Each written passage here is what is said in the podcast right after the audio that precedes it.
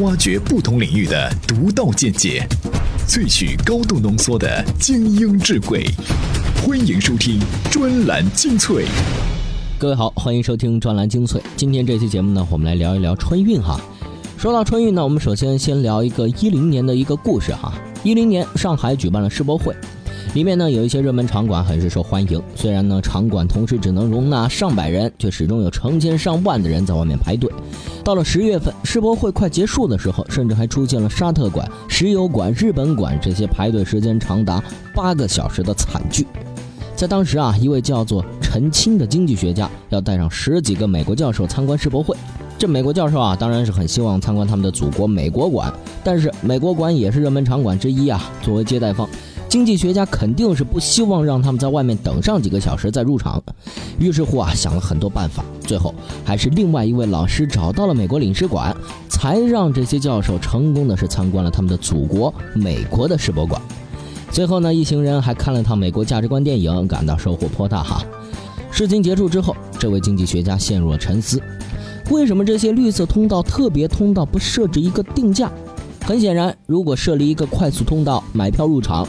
有支付能力又不愿意排队的旅客就能够满足需求，或者干脆全部定价，热门场馆卖一百块钱快速通道票，三十块钱的一个小时排队门票和免费的八小时排队门票，世博场馆内的资源肯定能够得到极大的优化，让一切创造社会财富的源泉充分涌流。有钱的出门票钱，有时间的花排队时间，大家的总效用肯定会上升。但是世博场馆却没有这么做。虽然出现了很多假装残疾人进绿色通道的现象，很多请托儿的现象，很多黄牛倒卖排队券的现象，可是仍然没有世博馆卖快速通道门票，这让这些经济学出身的人士啊是感到十分的不解，包括这些美国教授们。好，听完这个故事，接下来我们再联系如今一票难求的春运，和大家一起来探讨探讨这个问题。专栏精粹今日话题：为什么说火车票涨价才算公平？涨价到底能不能解决春运问题？简单的价格怎么就不足以解释火车票价？春节的空城计还要唱多久？专栏精粹为独立思考的经营者服务。早些时候啊，经济学家毛于轼在一个视频节目中呢，也谈到了春运。在他看来，解决春运拥挤的最好办法是提高火车票价格。火车票涨价以后，大家受价格影响会选择其他交通工具，这样就优化了资源配置。不过，这个讲法会激起民愤不说，估计啊还让不少原本就对经济学家有偏见的人更加坚定，这玩意儿是纸上谈兵，解决不了实际问题。甚至有的学者也认为。对于这样一位很少在春运期间亲自购买火车硬座票的专家来说，在对火车票价格的发言上，真的应该谨慎一些哈。照顾低收入人群的定价规则对资源的合理分配有害吗？我们不妨先来听听当今中国最活跃的专栏作家之一连岳先生的说法。专栏文章：火车票涨价才算公平。作者：专栏作家连岳。有人说铁路是国企，是纳税人的钱修的，春运就不应该涨价，该亏。这话初听有道理，就像你进了自家门不需要交费一样。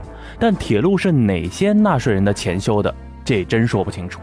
每个纳了税的人都有份儿，那是不是每个纳税人春运都坐火车呢？不是的，完全不坐火车的，坐的路程短的占了一大部分。等于这些人的税收补贴坐火车的坐得多的人，所以享受补贴坐火车不像进自己的家门，而是进别人的家拿东西。铁路私有化是解决票价问题的终极方案。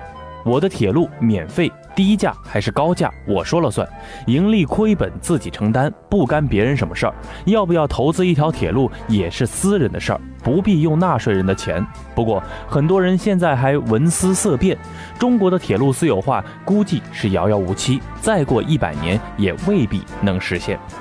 在私有化之前的国企时代，铁路的票价也得随行就市，该涨就涨。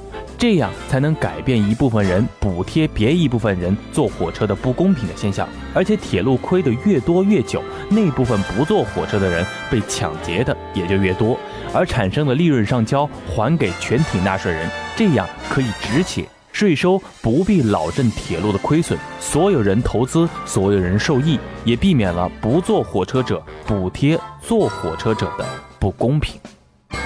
火车票随行就市，该涨就涨，这样才能改变一部分人补贴另一部分人坐火车的不公平现象。另外，只要火车票稀缺，那一定是付出成本更高的人先得到，而不是排队的。比方说，像黄牛买票，付出的成本是钱，其他方式包括贿赂、权力和关系。火车站工作人员的亲友、实权官员的电话或者批条、跑交通口的党报记者等等等等，只要是敲开这些秘密票窗，就能优先获得车票。大家对这一切恐怕也不陌生，很多人也都这么干过。不过，这么做真的就合理了吗？如果仅仅只是为了春运兴师动众，多修几条铁路线，春运倒是没那么拥挤了。但是呢，这也意味着春运之外的大部分时间铁路运力的闲置。按经济学家的说法，这叫资源配置不合理。另外，这笔投资啊还无法在春运期间得到补偿。如果不提高票价，它就是注定亏损的投资。就算是国企，也没什么动力去做。既然火车运力的供给不可能提高，那只好来抑制需求了，来达到供需上的平衡。抑制需求的逻辑显然就是涨价。不过这么干也失去了社会公益。那有没有可能价格恰好上涨到让大家转向其他交通工具的程度呢？专栏文章：简单价格不足以解释火车票价。作者：财经名人堂特约评论员刘元举。涨价虽然不能刺激供给，但肯定可以消除需求。春节返家不是刚需，但弹性的确很小。只有当价格上涨到一个非常高的临界点的时候，大家回家的需求才会受到抑制。不过也失去了社会公益。那么当价格没有上涨到这个程度，仅仅上涨到使人们转向其他交通工具的程度呢？现在火车和其他交通工具的价格存在挺大的差距，K 字头列车每公里零点一元，T 字头零点一五元，动车与高铁达到零点三元与零点四元，长途汽车在零点三元左右，飞机则超过一元。相对于汽车，火车更加安全快速，所以想要达到分流的效果 P K 的票价要高于汽车票才行。这就意味着火车票起码得要涨到四倍以上才能达到效果。至于高铁、动车和飞机，即使向飞机看齐，也必须要涨到三到四倍。这个程度的涨价，必然使铁道部获取不该获得的更多的剩余，而且还不只是这样。有人认为铁路只占春运的三分之一。但其实这是错误的理解了春运人次这个概念。简单的说，一个人先从打工的郊县坐长途汽车到市区火车站，然后坐火车回家，然后再坐汽车到县里，这就算三人次。火车虽然只占三分之一，但却是最关键、很难替代的三分之一。正是由于其他交通工具的规模远比不上铁路。能够承接的人流有限，当铁路开始分流人群的时候，大量涌入的人群也会导致其他交通工具跟随性上涨，然后火车票也必须再次小幅度上涨，才能达到分流人群的价格均衡。不过，当票价以五倍、六倍的幅度上升的时候，必然损害社会公益。那是不是可以通过给穷人补贴的方式来弥补受损的社会公益呢？在没有一个完善的分配机制的时候，会出现市场价格与实际价格的差异。获取这个价格差，往往是拥挤、排队、没有座位等等劳累的方式。某种程度上，这是弱势群体获得这种资源的唯一方法。租值耗散的方式，反而是一个最公平的方式。把这段话说的简单一些，那就是现行价格下坐火车本身就意味着接受了补贴。而无票硬座坐火车的劳累，本身就是识别应该被补贴者的最好方式。任何一个问题啊，都有多种不同的解决方法。大家都听过巨舰疗伤的故事，不能不说，那也是一种解决方案。同样，铁路客运价格市场化也是一种解决方案，但它和巨舰疗伤一样，恐怕都不是什么好的解决方案。早在几十年前，英国经济学家哈耶克就说过：“离开社会现实，就谈不了市场经济。”大家对火车票的低价需求，来自历史上的路径依赖，也来自基本的公平感需求。这同样也是一个忽视的社会现实，而这恰恰是只用价格来解释解决春运问题局限的地方。重揽优质文字专栏，汇集高明精英智慧。欢迎收听专栏精粹。欢迎回来，我们接着回来聊春运哈。几天之内，三十多亿人次的交通量，这还真不是一个正常社会应该出现的情况。这个问题或许要等到城市化逐步达到饱和之后，才能彻底解决。就目前而言，哈，涨价恐怕不是一个好的解决方案。至于直接补贴到低收入者，这是一个发达国家的金融体系都非常头疼的事情，更不要说中国了。现阶段完全不现实。就这一点，我们再来听个说法。专栏文章：火车票涨价能否解决春运问题？作者：自媒体人冷哲。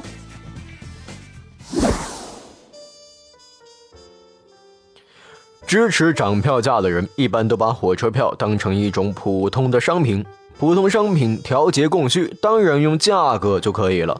市场价格随供需关系自由浮动，价高者得，符合市场需要，又不需要人工干预，当然很好。但火车票并不是一种简单的商品，它是一项社会必须的福利。人口的流动对于经济发展有很多重要意义。廉价的交通工具使得劳动力可以便捷的流动。用经济学的话讲，就是廉价的火车客运服务大大降低了劳动力市场的交易成本，让劳动力在全国范围内达到更好的配置。这种对于市场的增强，比火车客运本身的收益更加重要。或者我们可以说，火车票的价格具有很高的外部性。它对社会经济收益的影响远远高于它增减的价格。如果票价上涨造成劳动力迁移成本显著上升，显然会对经济发展产生不利影响。到了这一步，肯定会有人提出反对意见，比如说，为什么一定要周期性迁移？为什么不能定居呢？春运产生的核心原因是大量劳动人口的原籍地和劳动地点有着非常大的距离，尤其是对于交通价格敏感的农民工，如果火车票涨价，就可以鼓励对价格敏感的劳动力在工作地定居下来，这样直接就减少了对交通的需求。不过这个问题还得从两个角度来讲。首先，产业发展的速度总是大大高于辅助设施的成熟速度。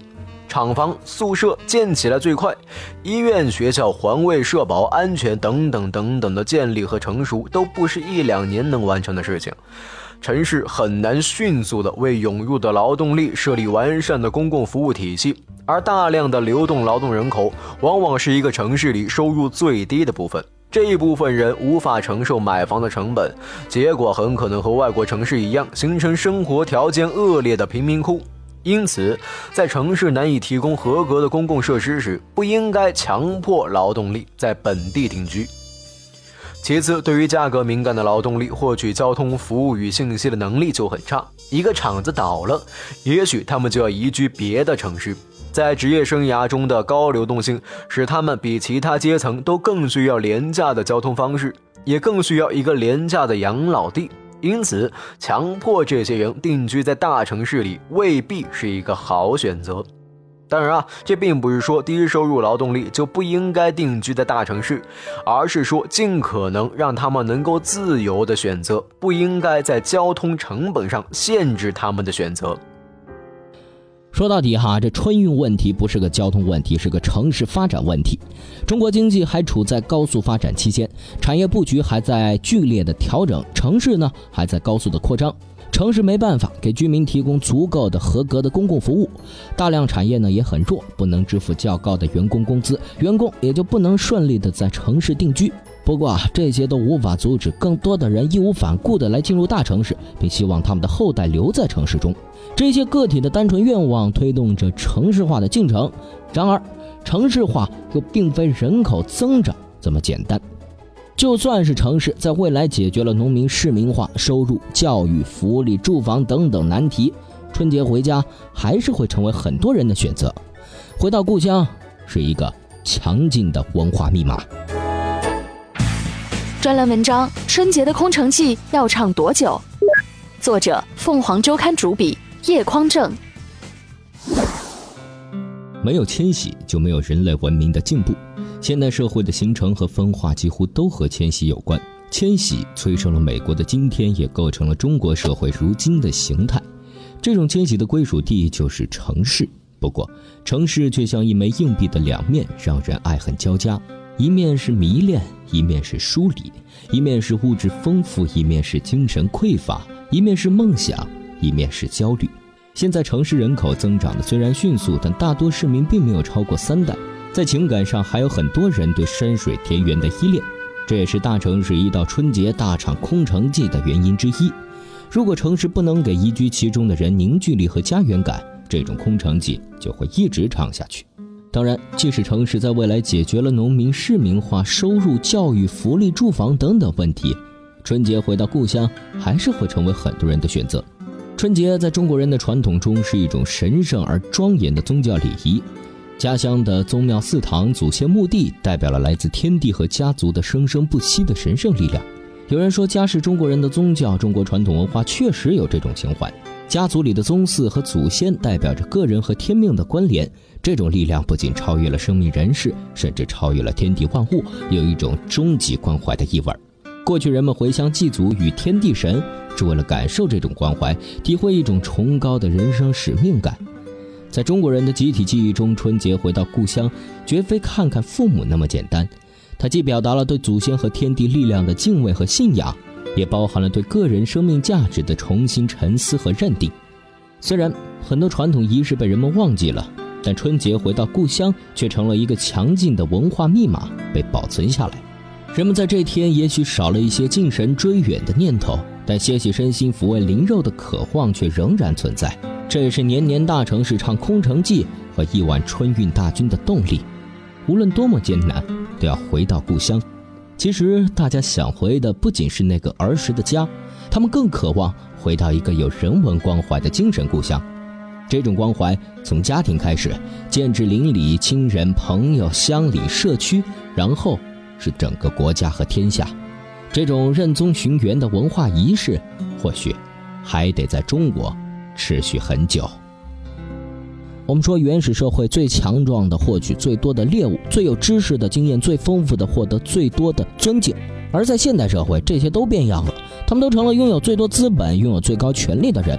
能获取最多猎物中的绝大部分，可能得先卖苦力，把力气变现为成本，或者获取权力，才有资格说话。这是一条用资本来计算的筹码兑换通道。但在春运火车的购票路上，另一条兑换通道才是更主要的。想要回家的农民工正在用他们的力气和时间来换取车票，在这条通道上，那些没有资本的人才真正获得了一定意义上的平等，人类的基本属性才重新和资本并肩，站在了同一条起跑线上。每年春节回去过年，成了不少人和老家雷打不动的联系。今天您在我们的微信公众号“充电时间”内回复“游客”这个词儿，再给您说说一些人怎么就成了故乡的游客了。好，今天这期节目呢就是这样。或许关于春运的话题，您还有更多自己的想法，都可以到我们的微信公众号“充电时间”去留言回复给我们，我们一定可以看到。好，我们下期再见。